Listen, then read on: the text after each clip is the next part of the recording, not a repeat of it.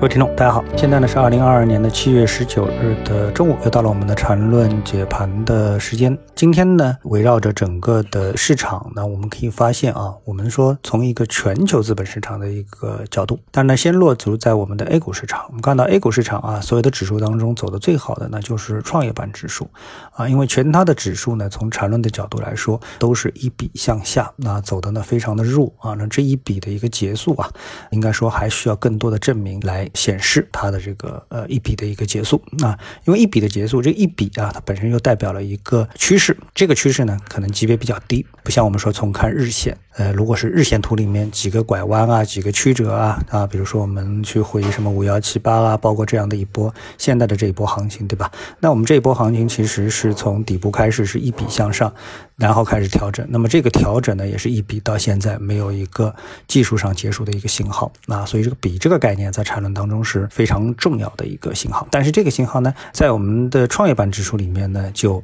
呃表现出更积极的。啊，一个姿态啊，什么概念呢？就是我们来看创业板，我们就可以看到了，它其实很早啊就结束了这个向下的这一笔，就是调整的这一笔啊。在三零零指数没有结束，在上证指数没有结束信号的时候呢，创业板已经出现了，并且呢，哎，强势的向上攻，呃，有一种创新高的一个姿态啊。那么这个就是指数的不同。所以呢，我们现在看 A 股啊，积极的看，那更多的呢，把眼光是聚焦在创业板指数上面啊。那我们再来看全球市场的。话话呢，我们就会发现，那呃，之前我们跟大家讲个逻辑，就是全球市场啊都在炒衰退，对吧？原油也跌，铜也跌啊，各方面都在跌啊。那么现在呢，我们看到整个市场啊，把一个中长期的一个衰退。啊，我们没有忘记啊，中长期还是有可能继续衰退的啊，因为美联储的加息并没有结束，七月份的这个加息可能时间点是在七月二十八日左右，加息七十五个点，加息一百个点都非常的正常，所以呢，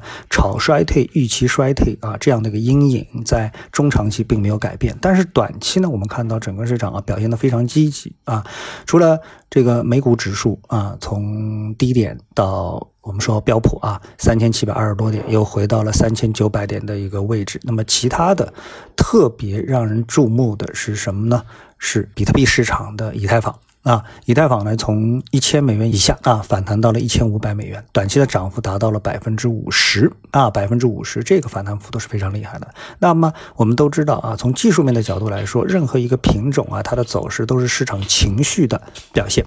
也就是说，我们看到啊，隔夜我们看到，无论是原油还是铜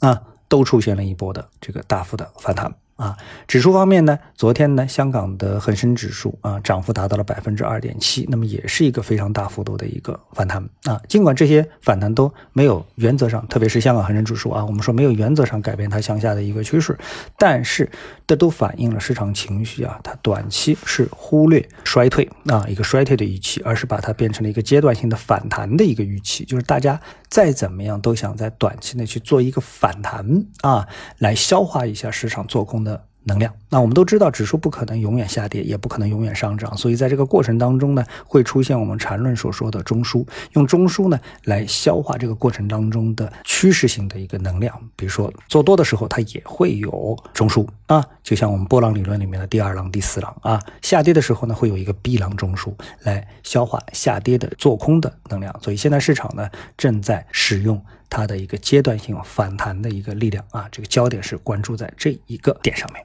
好，那么今天中午呢，我们就跟大家聊这样的一个话题啊，我们下次的节目时间再见。